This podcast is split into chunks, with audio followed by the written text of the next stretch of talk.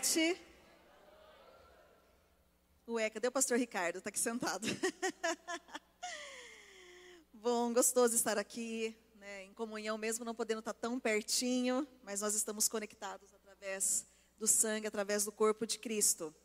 Nós estamos nessa série que nós intitulamos de Cristianismo Vintage. Olha só, hoje é o terceiro domingo tem dois domingos que nós ouvimos palavras poderosas. quero desafiar você, se você ainda não, talvez você não pôde vir, ou se você não acompanhou, vai lá no YouTube. Ouça essas duas palavras anteriores. Na primeira palavra, nós ouvimos sobre o que é ser um cristão. O que é ser um cristão? Então, talvez é legal você ouvir se você não ouviu. No semana passada, nós ouvimos, ouvimos sobre custo de ser um discípulo. E eu pedi para as crianças, algumas crianças, falarem para a gente com as palavras delas o que, que seria para elas ser um cristão verdadeiro. Vamos ver o que elas responderam? Vamos dar uma olhadinha?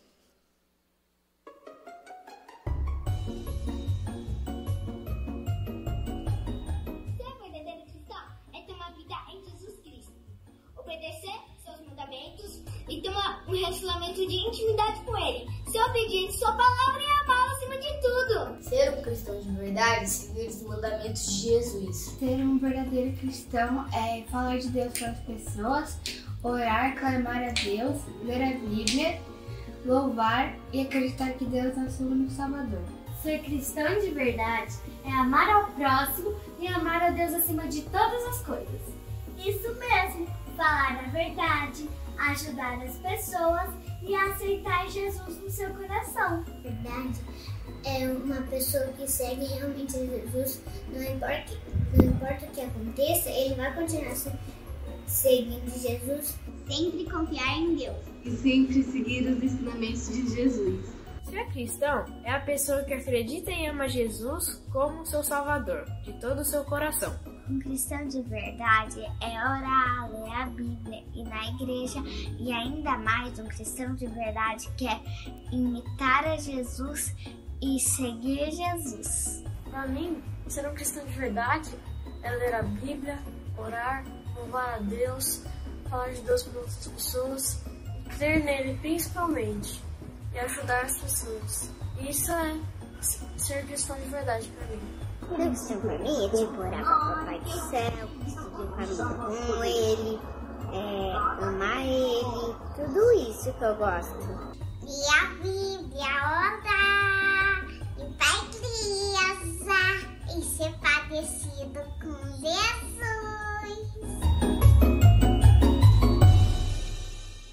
Amém. Eu brinco, aplaudo o Senhor pelas nossas crianças. Eu brinco muitas vezes no Zoe que tem crianças lá que são mais crentes que os adultos. Eles são uma bênção. E hoje nós vamos falar um pouquinho, nós vamos conversar, bater um papo aqui sobre marcas de um cristão verdadeiro.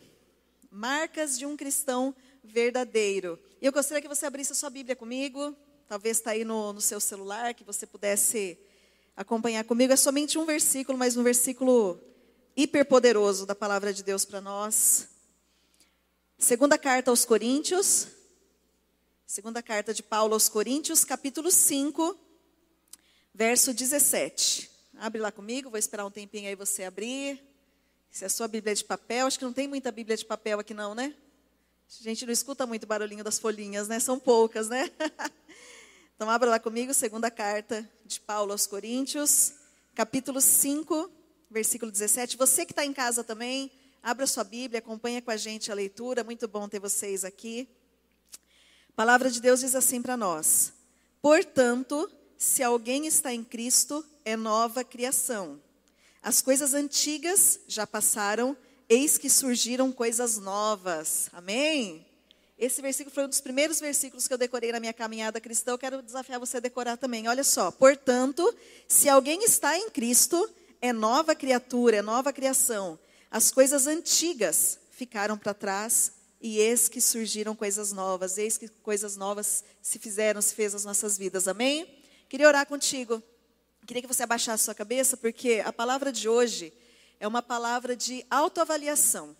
Então eu quero te pedir que você ore, Senhor, me ajuda a, a, realmente compreender a tua palavra, né? Tudo que nós vamos conversar aqui um pouquinho e que a gente possa fazer uma autoavaliação realmente, né? De como está a nossa vida, através de algumas marcas aqui que a gente vai conversar. Fala um pouquinho com ele.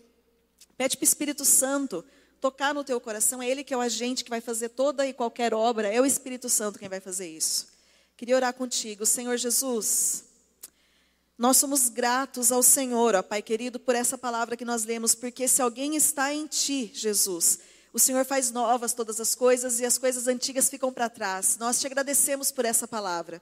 E nós queremos te pedir que o Senhor possa ministrar ao nosso coração, ao coração de cada um que está aqui, daquelas pessoas que estão conectadas no YouTube, no Facebook, em casa. Eu peço que, em nome de Jesus, a tua palavra venha poderosamente ao nosso encontro e que a tua palavra possa realmente moldar o nosso coração. Fala com cada um de nós aqui. Que agora todo impedimento, que toda distração, que toda seta maligna venha a ser repreendida em nome de Jesus. Nós estamos com os ouvidos atentos àquilo que o Senhor tem para nos dizer. Em nome de Jesus. Amém. Vamos lá, vamos conversar um pouquinho. São 60 marcas de um cristão verdadeiro que a gente vai falar hoje. Estou brincando. São algumas marcas. Eu não vou falar. Eu geralmente não falo para você não ficar ansioso para terminar logo. Oh, agora está acabando. Então você vai ver no decorrer dessa palavra quantas marcas. Teriam muitas outras para a gente acrescentar aqui. Mas a gente pegou algumas que nós consideramos principais. Então, olha só, existem algumas marcas no mercado que você só de você bater o olho você já sabe do que está falando, não é verdade? Eu queria fazer um teste com vocês. O povo de manhã hoje estava bem desanimado, vou confessar. Né? Tinha que ficar, vamos pessoal, que marca que é essa? Vamos ver se vocês estão mais animados. Vamos lá, pode colocar para mim. Primeira marca, qual que é? Oh, meus irmãos estão mais. Segundo, talvez o povo de manhã acho que tinha mais Motorola, né? Não tem muito celular. Então, primeira marca Apple, segunda marca Starbucks. Quem gosta do café de Starbucks? De verdade, irmãos. Não, isso é verdade. Ele sempre toma, depois ele se arrepende um pouco, que não é lá grandes coisas, né? Terceiro. Hã? Não, é um café bom, irmãos. É um ótimo café. É, é que eu não gosto muito de café. Então, Nike, quarta marca, pode passar. Qual que é a quarta? YouTube. Quinta? Sexta? Taran. Sétima? E agora, a última marca, eu quero ver se vocês estão afiados, vocês vão conhecer essa marca. Pode passar. Que marca que é essa? Ê, glória a Deus. Nossa, juventude, vamos, impulse, gente. Ê, amém. Então, olha só. Tem coisas que só da gente bater o olho a gente já identifica o que, que é. Se eu colocasse aqui um copo bonito de vidro, cheio de cubos de gelo, borbulhando um, um líquido preto, você ia saber que era Coca-Cola. Né? Tem coisas que só de ver a gente já sabe o que, que é. E o que, que seria uma marca? A definição de marca para vocês, olha só. Serve para identificar a propriedade, a categoria, a origem da mercadoria ou serviços de uma empresa, para diferenciar essa marca das outras empresas. Olha só que interessante serve para identificar a propriedade, a categoria, origens de mercadoria ou serviços para diferenciá-los dos outros. Por que nós estamos falando dessas marcas? Porque diante de tudo isso, a gente precisa fazer uma pergunta: que marca que eu tenho impressa na minha vida? Né? O que, que eu tenho mostrado para as pessoas? Qual a marca que eu tenho mostrado para as pessoas? Quando as pessoas, ela, quando as pessoas batem o olho em você, elas conseguem perceber claramente a fé que você professa? Será que elas conseguem, somente de conversar com você pelo menos uma hora, perceber que você falou de Jesus pelo menos umas duas vezes nessa sua conversa? Como que é essa marca que tem impressa em você? As pessoas que entram nas suas mídias sociais conseguem perceber que você é um cristão? Você tem lá, você professa o seu amor para Jesus nas suas redes sociais? As pessoas conseguem identificar isso? E como eu disse, hoje é realmente um dia para a gente olhar para dentro. É um dia, uma noite de, de fazer realmente uma avaliação e a gente se perguntar: realmente eu tenho sido diferente das outras coisas, das outras pessoas que estão ao meu redor? E eu quero deixar bem claro que a gente vai fazer esse comparativo não baseado em pessoa nenhuma. Né? Eu, Ricardo, seja lá quem for. O nosso comparativo nessa noite é a pessoa de Jesus Cristo. Ele é o nosso modelo perfeito. Então, todas as marcas que nós vamos citar aqui têm a ver com a pessoa de Jesus, têm a ver com os ensinamentos dele. Vamos nessa caminhada ver algumas marcas junto comigo, bater um papo aqui. Então, a primeira marca que, que diferencia, né, que nos mostra que nós somos verdadeiros discípulos, é um novo nascimento. Essa é a primeira marca, e você precisa ter essa marca para você ter as outras marcas. Então, essa marca é muito importante nas nossas vidas. Em João 3,3, narra uma história que talvez você já conheça do encontro de Nicodemos com Jesus. Numa noite, Nicodemos vai até Jesus, um mestre, um fariseu, um mestre da lei, e questionar Jesus: "Olha, eu sei que você fala da parte de Deus, eu sei que, né, você é o cara, mas fala para mim, o que, que eu preciso fazer para entrar no reino dos céus?" E Jesus deu essa resposta que vai aparecer na tela para vocês. Digo-lhes a verdade: ninguém pode ver o reino de Deus se não nascer de novo. Digo-lhes a verdade: ninguém pode ver o reino de Deus se não nascer de novo. E essa resposta que foi endereçada a Nicodemos há tantos né, anos atrás, ela é endereçada para mim e ela é endereçada para você nessa noite. Essa mesma resposta é endereçada para nós. A experiência cristã começa com um novo nascimento, começa com um novo nascimento em Cristo. Tem uma frase que eu gostaria de ler com vocês, de um autor que escreveu diversos comentários, R.G.V. Tasker, que diz assim: O novo nascimento, presta atenção, deve ser comparado ao nascimento físico, pois é uma emergência da escuridão para a luz, quando preso e confinado é finalmente posto em liberdade. Esse novo nascimento é como se fosse um nascimento físico. Né? Nós estávamos presos em pecados na nossa antiga vida e nós somos trazidos para a luz. Ele é comparado com um nascimento natural. A palavra de Deus diz o seguinte: eu queria falar um pouquinho sobre isso, porque muitas vezes os nossos estudos, quando a gente está ensinando a Bíblia para alguém, é, as pessoas sempre falam, Lô, mas nossa, todos somos filhos de Deus, né? Não sei se você já ouviu as pessoas comentando dessa forma. A gente costuma dizer assim. E eu queria ler um versículo com vocês que mostra que não. Nós precisamos ter um encontro com Jesus para nós sermos adotados no reino de Deus. Olha só o que diz João 1,12. Você deveria gravar esse versículo também. Contudo, aos que o receberam, aos que creram no seu nome, deu-lhes o direito de se tornarem filhos de Deus. Amém? Eu tenho certeza que aqui muitas pessoas já creem em Jesus. Contudo, aos que receberam, aos que creram no seu nome, deu-lhes o direito de se tornarem filhos de Deus. Nós somos filhos de Deus. Amém? Nós somos. Em João, no capítulo 1, também fala que ele veio para os que eram seus, Jesus, mas os seus não receberam. Mas os que receberam, deu-lhes o direito de se tornarem filhos de Deus. Glória a Deus por essa palavra. Esse texto, ele mostra para a gente duas coisas muito importantes. Primeira, eu sou pecador. Você é pecador. Nós somos pecadores. As nossas crianças são pecadoras. E esse texto mostra isso. O pecado, ele nos afasta de Deus. Pecado, ele nos afasta. O pecado é tudo aquilo que a gente faz que não é do agrado de Deus, né? que está distante da vontade de Deus. Isaías 59 tem um texto que fala assim para a gente que os nossos pecados, as nossas maldades, nos separam de Deus. E ele continua dizendo que os nossos pecados podem impedir Deus de ouvir as nossas orações. Isaías 59, versículo 1 e 2. Então, o pecado, esse texto nos fala sobre o pecado. Mas esse texto também nos fala que somente Jesus Cristo é o caminho para Deus. Ele é o único caminho. 1 Timóteo 2,5 diz assim: Porque há um só Deus e um só mediador entre Deus e os homens, Cristo Jesus, o homem. Somente Jesus, Ele é o único mediador, Ele é o único caminho que nos leva a Deus. E é através dele que nós somos salvos. É através dele quando nós entregamos a nossa vida a Ele. E isso é uma obra de Deus nas nossas vidas. Eu gosto muito também do texto de Efésios 2:8, que diz assim: "Porque pela graça vocês são salvos por meio da fé. Isso não vem de vocês, é dom de Deus e não por obras, para que ninguém fique se achando, para que ninguém se glorie. Já pensou se fosse, fosse por obras? Falo que Deus é tão sábio. Já pensou querendo ser mais que o outro, mas eu faço isso. Mas eu estou mais na igreja, vou nos dois cultos, porque eu, né? Imagine se fosse por obras, né? Mas a salvação é somente pela graça, um presente de Deus nas nossas vidas. É através dele que nós somos salvos. E talvez, talvez seja a razão porque muitas pessoas estão na igreja tanto tempo, mas não conseguem prevalecer, não conseguem estar conectados com Cristo, ou talvez já desanimaram, já não estão mais aqui. Talvez faltou essa marca do novo nascimento. Então não basta apenas a gente ser simpatizante do Evangelho.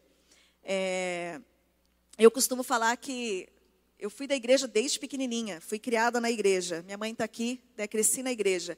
Mas eu consigo dizer a data que realmente eu entreguei a minha vida para Jesus e que o nome dele deixou apenas de ser um nome para mim. Eu lembro exatamente do dia. Até eu estava conversando com o Ricardo em casa. Falei: Você lembra da data da sua conversão? Que ele se batizou muito novinho. Ele falou: Olha, é, na minha vida foi um processo. E acontece assim também Talvez você está vindo na igreja, a gente até brinca que tem pessoas que, não, porque eu não quero compromisso. Na hora que você vê, já está totalmente envolvido. Jesus foi fazendo a obra, a palavra foi causando efeito na vida dessa pessoa. Então, tem pessoas que realmente é um processo, a salvação. Tem outras que sabe a data que viu bola de fogo, viu o anjo voando. Enfim, né? Tem pessoas que conseguem. Você consegue se lembrar? Quem consegue se lembrar exatamente da data? O antes de Cristo. Muito bem, algumas pessoas. Quem não se lembra quando foi? Bastante gente também. Um processo de salvação nas nossas vidas. É impossível, guarde isso. Essa frase mexe muito comigo. É impossível alguém que experimentou a graça salvadora de Jesus permanecer do mesmo jeito. É impossível você que teve o um encontro com Jesus manter os mesmos antigos hábitos que você mantinha. Isso não tem como. É impossível. E toda vez que eu, eu, eu lembro dessa frase, eu lembro muito do apóstolo Paulo daquele encontro marcante dele com Jesus, e aquele encontro marcante transformou ele de um perseguidor para uma pessoa apaixonada por Cristo, apaixonado pela igreja. Esse encontro marcante tem que acontecer nas nossas vidas. E eu tenho certeza que Deus quer fazer isso nessa noite. Amém? Ele vai fazer isso. Para você lembrar do seu descer, do seu depois de Cristo, o que Deus vai fazer. Então, essa é a primeira marca, guarde isso, um novo nascimento. Uma próxima marca que a gente vai conversar um pouquinho é o prazer pelas coisas espirituais. A palavra diz para gente, Salmo 63, 1. Davi escreve esse salmo num deserto, tá? Olha só. Ó Deus, tu és o meu Deus, eu te busco intensamente, a minha alma tem sede de ti, todo o meu ser anseia por ti, numa terra seca, exausta e sem água. Deus, a minha alma tem sede da tua presença, eu anseio pela tua presença a cada minuto. E isso diz respeito ah, algumas coisas. Primeiro, prazer pela leitura da palavra. A leitura realmente é um hábito, né? É, talvez você não lê tanto. Eu até brinco que o, o Ricardo, onde ele vai, ele está com um livro debaixo do braço. Eu agora estou com esse hábito também. Esses dias eu saí, falei, nossa, eu não trouxe nenhum livro. Daí ele falou assim, pega o que está aqui no carro. Falei, mas eu vou ler um livro que eu nem estou lendo. Tipo assim, vou ler aleatório. Então, assim, realmente é um hábito a leitura da palavra de Deus se torna um hábito na nossa vida também. E o quanto é importante a leitura da palavra de Deus. Esse é um, um dos prazeres né, do novo nascimento. Segundo, a oração. Talvez você tenha problema como eu, que eu sou uma pessoa mega agitada, né, de você se concentrar, de se conectar. Mas a oração é realmente uma das marcas também. Né? Se você tem dificuldade, faça igual eu, ore em voz alta. Né? Se não for orando pensamento, não. Ore em voz alta para você ficar mais concentrado. Outra coisa, Adoração. Adoração não é só canção, mas também são canções. Né? A gente adora através das canções, mas não são só canções. Adoração também é uma marca. Ouça mais música, irmãos. Lá em casa nós somos muito, a gente escuta música, né? O dia inteiro, o dia inteiro a gente conhece música nova, a gente, né, a gente busca esse, esse momento como isso é importante na vida de um cristão, né? Os salmos são hinos de adoração. A maior parte dos salmos são cânticos. Então é importante a adoração também. É buscar o crescimento, mesmo que isso não é algo que tem a ver com sentimento. Se você for ficar esperando sentir vontade, você não vai acordar, uau, agora eu vou ler, vou ficar. Você não vai, não vai ser assim. Não vai ser assim, infelizmente. Mas é, nós precisamos realmente fazer por disciplina, se tornar uma disciplina nas nossas vidas. Olha só, conhecer a Deus e não sentir a Deus. Conhecer tem a ver com a fé e sentir tem a ver com as emoções. E as nossas emoções sempre vai tentar puxar a gente para outro lado. Por isso que tem a questão de realmente ser uma disciplina nas nossas vidas. E talvez você já é convertido há muito tempo. Quem aqui é convertido há mais de 10 anos? Que, né? 20 anos? 30 anos? Nossa, tá ficando velho, pastor Ricardo. Só você ficou com a mão erguida. é, talvez você já é convertido há muito tempo. E vamos falar a verdade, às vezes a gente pensa assim. Ah, esse dia eu estava conversando com a Suzana, daí ela falou assim: ai, mãe, eu vou ler, vou ler a mesma coisa. Eu falei: sim, Suzana, a palavra se renova a cada dia. Muitas vezes você lê um trecho, depois você vai ler e fala de uma outra forma contigo. E a gente pode perdendo prazer por essas coisas com o tempo. A gente vai meio que entrando no automático, a gente precisa tomar muito cuidado. Né? E isso, a gente tem que sempre lembrar que nós estamos numa luta constante entre a nossa carne e o nosso espírito. Você não concorda comigo? Como Paulo, eu sempre falo isso. O bem que eu quero fazer eu não faço, mas o mal que eu não quero, esse sim eu faço. Quem aqui está nesse time? Né? De acabar fazendo sempre o mal que a gente não quer. Nós estamos numa luta constante. O pecado, ele causou um impacto muito forte na nossa vida, ele causou, causou um impacto muito forte na natureza. O pecado destruiu tudo. Tem uma coisa muito forte que eu li num livro essa semana. Eu confesso para vocês que eu fiquei meio chocada, mas é a realidade. Nascemos com o inferno dentro de nós. Nós nascemos com o inferno dentro de nós. Isso é o que? A nossa natureza pecaminosa. Tony Evans disse isso no livro Para Paz, fantástico. Eu acho que eu postei nas minhas redes sociais. Leia esse livro se você tem crianças. Um livro fantástico. Nós temos essa natureza pecaminosa dentro de nós. E tem uma ilustração que eu quero contar para vocês, talvez vocês já ouviram. É como se dentro de nós existissem dois lobos. Um lobo bom, que representa a parte espiritual, e o lobo ruim, que representa o lado da nossa carne. Sabe quem que vai vencer? Aquele lobo que você mais alimentar. Qual lobo você tem mais alimentado na sua vida? Você tem alimentado mais o lado espiritual ou você tem alimentado mais o lado carnal? Você precisa dar material para o Espírito Santo agir na sua vida. O que, que quer dizer isso, Elô? Você precisa ler a Bíblia, para que o Espírito Santo ministre um versículo no seu coração. Você precisa estar na celebração para que o Espírito Santo tenha material para agir na sua vida. Infelizmente, às vezes a gente dá pouco material para o Espírito Santo agir. Né? E nós precisamos realmente dar material. Que nessa noite a gente possa deixar de verdade que o Espírito Santo seja a presença dominadora na, na minha vida e na sua vida. Amém? De verdade, Espírito Santo, eu quero deixar que ele seja a maior fonte inspiradora da minha vida. Apocalipse 2, 44 diz: Contra vocês, porém, tenho isso. Vocês abandonaram o seu primeiro amor. Lembra-te de onde caíste. É possível, irmãos, a gente abandonar o primeiro amor, senão a Bíblia não daria essa possibilidade para a gente. É possível a gente realmente abandonar as primeiras coisas, aquele, aquela paixão que a gente tinha pela palavra, pela oração, pela celebração. Isso é possível. Por isso que a gente tem que vigiar e se lembrar onde a gente caiu, em qual ponto foi que a gente caiu. Terceiro, terceira marca para a gente aqui, um comprometimento com a igreja. Um comprometimento com a igreja. Olha só, eu falei hoje cedo, tudo que acontece aqui, tudo, nós estamos aqui com uma razão. Eu tenho certeza que você teria mil lugares para você estar hoje. Talvez passeando em casa. Nós não estamos aqui porque a gente não tem o que fazer. Nós não estamos dedicando, entregando as nossas vidas porque a gente não tem o que fazer. Não, a gente acredita nessa causa, a gente acredita realmente no corpo de Cristo. Por isso que nós estamos aqui nessa noite. E sabe por que a gente está aqui? Guarde bem isso. A gente está aqui porque a gente entendeu que Cristo, ele morreu pela sua igreja. Eu estou aqui, você está aqui porque a gente entende que ele disse que ele edificaria a sua igreja. Nós estamos aqui porque nós entendemos que Cristo vai voltar para buscar a sua igreja. É por isso que nós estamos aqui. É por isso. Jesus ele morreu pela igreja. Jesus ele disse que vai edificar a igreja. Jesus disse que vai vir buscar a sua igreja. Amém? Amém. Ele vai vir buscar a sua igreja. Ele vai vir buscar a sua igreja. O crente não pode ser crente em casa. Guarda isso. Hoje a gente vive uma cultura que tudo está distorcido. Né? Você já deve ter percebido que tudo que diz respeito ao reino espiritual, o mundo vem e tenta distorcer. A gente tem dia 31 de outubro, reforma protestante. O que é comemorado? Halloween.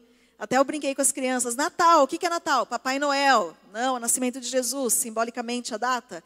Páscoa, coelhinho. Então, tudo, tudo o que diz respeito ao reino, aos valores do reino de Deus, o mundo vai tentar distorcer. Inclusive a própria igreja dele. Que hoje a gente vê muita distorção. Não, a gente pode ser crente em casa. Viu? Não preciso de uma comunidade para fazer parte. Não. A palavra de Deus nos diz em Hebreus 10, 25. Presta atenção nesse texto, acho que vai aparecer para vocês aí. E não deixemos de nos reunir como fazem alguns, mas encorajemos-nos mutuamente, sobretudo agora que o dia está próximo. Não nos deixemos de reunir como igreja. Olha só um outro texto para a gente, Atos 2, 46. Todos os dias continuavam a reunir-se no pátio do templo, partiam o pão em suas casas e juntos participavam das refeições com alegria e sinceridade de coração. Todos os dias os cristãos estavam onde? No pátio do templo, juntos, partindo o pão em casa, células. Todos os dias as pessoas estavam juntas, conectadas. A igreja é muito importante na nossa vida. A igreja é muito importante para a nossa família. Os nossos filhos têm que estar aqui na igreja. Eles precisam crescer amando a igreja, entendendo o que é ser igreja. A igreja tem a sua razão de ser. Paulo, quando ele endereça suas cartas, muitas cartas, apóstolo aos irmãos que estão, aos amados irmãos da igreja de Corinto, aos amados irmãos que estão na igreja em Tessalonicenses. A igreja é um projeto de Deus. Você precisa estar conectado na igreja. Uma frase que o pastor Ricardo há muito tempo usou e marcou muito, eu sempre, eu sempre falo ela em alguns lugares. A salvação é individual, mas a nossa vida cristã é comunitária. A salvação, sim, ela é individual. Marido, você não vai na rabeira da sua mulher, não, na hora que ela for. Né? Mulher, vice-versa. Filhos, não. A salvação é individual, mas a vida cristã é comunitária. A expressão uns aos outros aparece 365 vezes na Bíblia. Amai-vos uns aos outros, perdoai-vos uns aos outros, orai uns pelos outros. 365 vezes na Bíblia. Estar em Cristo é estar na igreja, é você estar comprometido com esse corpo. Você que se desmembra aqui da Bethesda, não minha igreja é Bethesda, você precisa estar comprometido com esse corpo. Você precisa servir nesse corpo, desenvolver os seus dons nesse corpo. Esse lugar foi feito para te abençoar. 1 João 7 diz: Se andarmos na luz como ele na luz está, temos comunhão uns com os outros, e o sangue de Cristo nos purifica de todo pecado. Texto profundo. Se andarmos na luz, como a gente afirma que está na luz, a gente vai ter comunhão uns com os outros. E o sangue de Jesus, Cristo, nos purifica de todo pecado. E fica um desafio para você. Talvez é a primeira vez que você está aqui, que bom que você está aqui. Venha fazer parte com a gente desse projeto de ser igreja. Venha ser igreja com a gente. Você que está em casa, venha ser igreja com a gente. Venha se comprometer com esse corpo. Você que ainda não participa de um grupo, que são as nossas células, os nossos grupos de relacionamento, participa de um grupo. Vai conhecer para sentir como que é. As células são uma bênção nas nossas vidas. Cadê minha célula? Tem um povo, ó, oh, os irmãos. Fala um oi, fala, é, é, a nossa célula está tudo lá atrás. A célula é uma bênção. A célula é um grupo de cuidado, um grupo de pastoreio. Então se conecta a uma célula. Vamos para a quarta marca uma preocupação incessante com o estado espiritual dos outros. O que quer dizer isso? Nós recebemos algo tão precioso de Jesus, uma, uma, algo tão lindo nas nossas vidas, que a gente não pode guardar para a gente. A gente não pode guardar isso para nós. Quando a gente ouve uma notícia boa, você não quer contar para todo mundo? É, a notícia boa para nós é Jesus. A gente tem que contagiar as pessoas com o Evangelho. Por isso, espalhe o nome de Jesus por onde você for. Usa suas redes sociais, bombardeia, põe versículo, põe música, manda música para as pessoas, manda versículo, compra livro, dá de presente, dá Bíblia de presente. Enfim, a gente precisa bombardear as pessoas com o amor de Deus. Um dado aqui importante: no Brasil, por dia morrem 3.621 pessoas, só que no Brasil. A morte é uma urgência.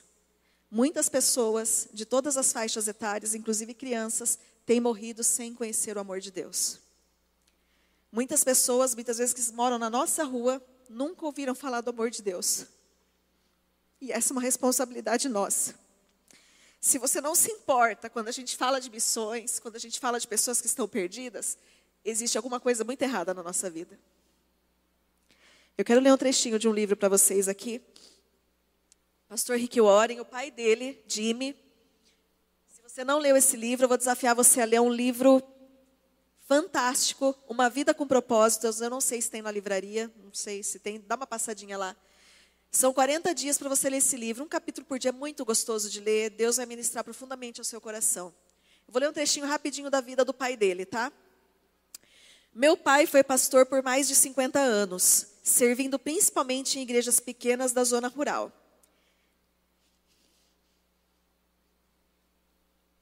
Ele era um simples pregador, mas era um homem com uma missão. Sua atividade favorita era levar equipes de voluntários ao exterior, a fim de erguer igrejas é, para pequenas congregações. Durante a sua vida, papai ergueu mais de 150 igrejas por todo o mundo. Em 1999, meu pai morreu de câncer. Na última semana de vida da doença, ele mantinha acordado o tempo inteiro em estado de semiconsciência, quase 24 horas por dia. Quando sonhava, falava alto sobre o que estava sonhando.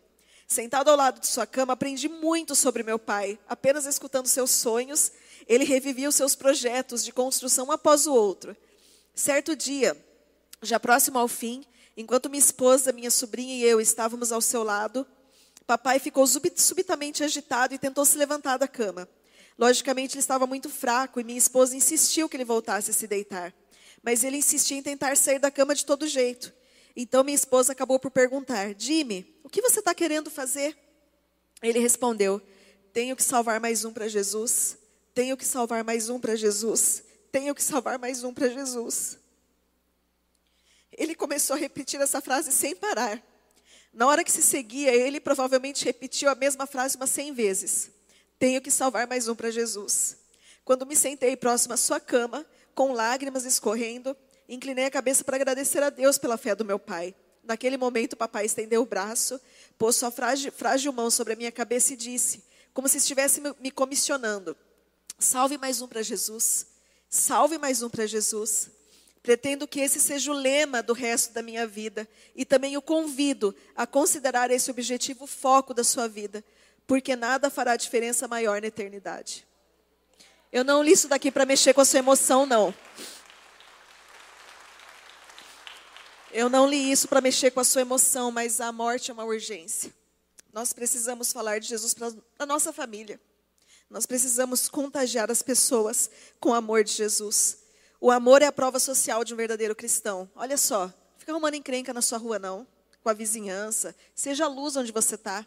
Mesmo que você seja injustiçado, seja luz onde você está. No seu trabalho, seja luz. Muitas vezes a gente vai abrir mão de algumas coisas em favor do reino. A gente vai ter que abrir mão do nosso ego em favor do reino. Uma frase aqui para nós: o evangelho só é boas novas, boas notícias se chegar a tempo.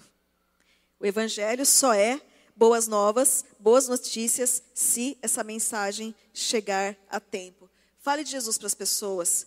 Ofereça estudos da Bíblia para as pessoas. A gente pode orientar vocês nessa, né, uma vez por semana, estar tá com alguém ensinando a palavra de Deus, isso é muito precioso. Quinto, viver uma vida de perdão. Suportem-se uns aos outros e perdoem as queixas que tiverem uns contra os outros. Perdoem como o Senhor lhes perdoou. Colossenses 3,13.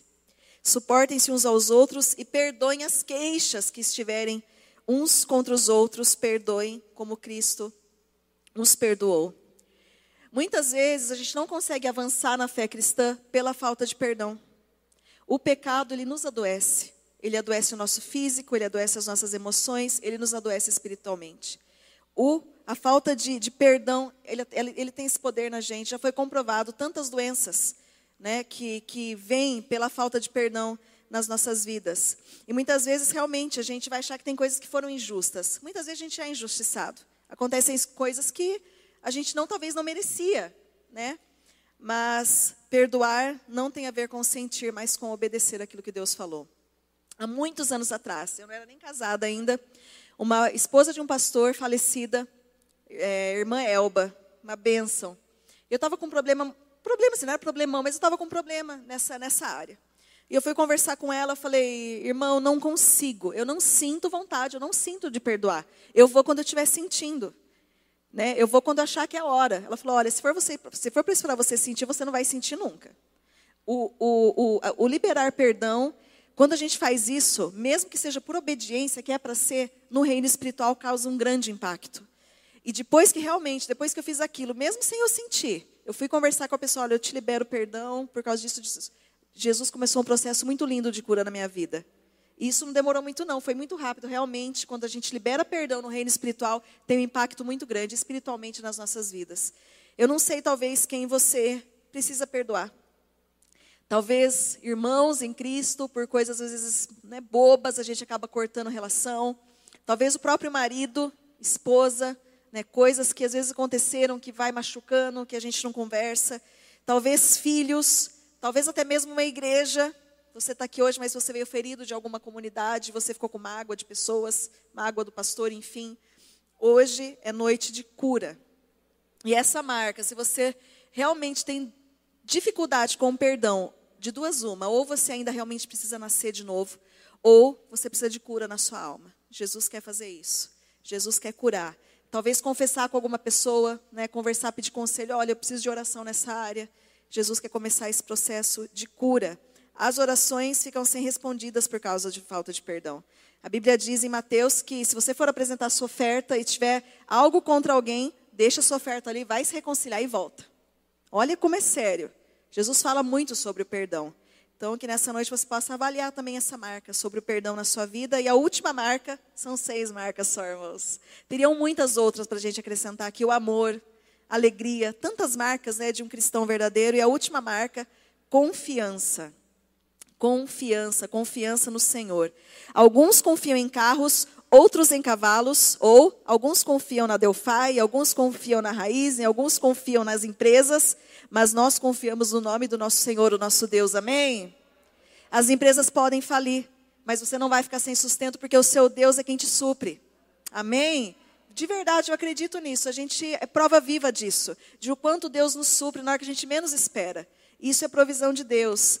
Essa nova marca que é colocada em nós é o Espírito Santo quem traz em nós essa confiança, essa dependência de Deus de que Deus vai fazer. A gente esperar que Deus realmente ele vai cumprir, ele vai fazer aquilo que ele prometeu. E eu confesso para vocês que essa marca é uma dificuldade para mim, em alguns sentidos. Por quê? Muitas vezes a gente fica com medo dos nossos filhos crescerem, né? Quando eles forem para a faculdade, para o meio secular, a gente fica assustado e a gente acaba ficando com medo. Isso é uma coisa que me traz um pouco de insegurança. E essa palavra veio para mim: confia. Confia, eu sou o teu Deus. Eu sei os planos que tenho para vocês, diz o Senhor. Planos de paz e não de mal. Planos de, de dar um futuro para vocês. Palavra de Deus para nós. Talvez o seu desafio seja confiança. Talvez é, confiar né, em pessoas, ficar preso no seu salário. Ontem a gente estava na mesa ali para o nosso tipo um cultinho familiar, mas a gente tem procurado fazer isso de uma forma mais irreverente, uma forma mais tranquila, sem aquela, né, como se fosse uma ordem de culto. Conversar com as meninas, né? E a gente sentou na mesa para comer e a gente falou para elas, olha, isso daqui que está na mesa não dependeu de mim nem do seu pai, é Jesus que nos dá. É Ele, é Ele, lógico, eu trabalho, o meu salário, o meu sustento, eu estou ali trabalhando, mas é Ele. Eu costumo brincar que eu não divulgo meu trabalho para ninguém. Tipo assim, agora eu estou colocando uma coisa e Deus nunca me deixa sem cliente. Eu falo, não vou nem divulgar. Até brinquei com ele. Falei, eu tenho medo de divulgar aí ser engolida. Mas assim, é Ele quem nos sustenta. É Ele. Eu tenho certeza que nessa pandemia você foi sustentado por Jesus. Quem pode dizer amém? Sua empresa foi sustentada por Jesus. Ele é o nosso sustento. E olha só. Aquele que nasceu de novo entende que tudo que temos vem dele. E nós aprendemos algo que Jesus nos ensinou. Dar a César o que é de César e a Deus o que é de Deus. Aquele que nasceu de novo confia nessa palavra. Ele entrega os seus impostos, ele faz tudo o que tem que fazer, mas ele também entrega a parte que pertence ao Senhor, porque ele já entendeu isso. Que eu vou dar a César o que é de César e vou dar a Deus a parte que é de Deus. Alguns dados para você, presta atenção. Do Gênesis ao Apocalipse, tem 2.300 referências sobre finança e vida financeira. Do Gênesis ao Apocalipse, 2.300 referências. Das 21, isso aqui eu fiquei até assustada. Das 21 das 49 parábolas estão relacionadas com dinheiro. 20, quase metade, 21 das 49 parábolas estão relacionadas com dinheiro e vida financeira. 20% do Sermão do Monte mencionam assuntos financeiros. 80 vezes no Novo Testamento Jesus falou sobre dinheiro. Se, ele, se a Bíblia fala tanto sobre isso, é porque o dinheiro tem um poder dominador sobre a nossa vida. Se Jesus falou tanto sobre dinheiro, é que realmente a gente precisa entregar essa área para Ele. De confiança, né? De entender que eu não vou ficar fazendo um monte de hora extra e vou perder um tempo para estar com a minha família, porque eu sei que Ele vai me sustentar. Às vezes a gente vai ter que abrir mão de algumas coisas, irmãos. Muitas vezes eu já falei com o Ricardo, viu? Acho que vou pegar meu salão, vou colocar em outro lugar. Toda vez que eu falo a mesma coisa, Deus vem. Eu sou seu sustento, você não precisa disso. Se dedique ao reino. Se dedique ao reino. Não que você não vai trabalhar, tá, irmão? Seja o melhor na sua empresa, dê testemunho. Mas a gente entender que de verdade o nosso sustento vem dele. Amém? Glória a Deus. O dinheiro é algo que mexe com a gente. E não é só dinheiro, mas a Bíblia fala muito sobre isso em relação à confiança. Por isso que a gente abordou o dinheiro aqui. Mas a confiança em Jesus, uma fé inabalável nele. Amém? Quero recapitular com vocês as seis marcas. Primeira marca, o novo nascimento. Necessário é nascer de novo. Necessário é entregar a vida a Jesus. Necessário é fazer uma confissão pública de Jesus. Segunda, o prazer pelas coisas espirituais. Prazer pela celebração, prazer pela leitura, pela oração. Terceiro, um comprometimento com a igreja de Jesus. Tem igrejas ótimas em Piracicaba, pessoas fiéis ali, consagradas, pastores abençoados. Né? A gente ora pelas igrejas, mas se você não tem uma igreja, você precisa pertencer a uma igreja. Você precisa dar nome à sua igreja, ao corpo que você participa. Quarto, uma preocupação incessante com a vida espiritual das pessoas. Uma preocupação incessante com a eternidade, onde as pessoas vão passar a eternidade. E, próxima marca, a confiança em Deus. A confiança no nosso Deus. Amém? Queria desafiar você a baixar sua cabeça um pouquinho.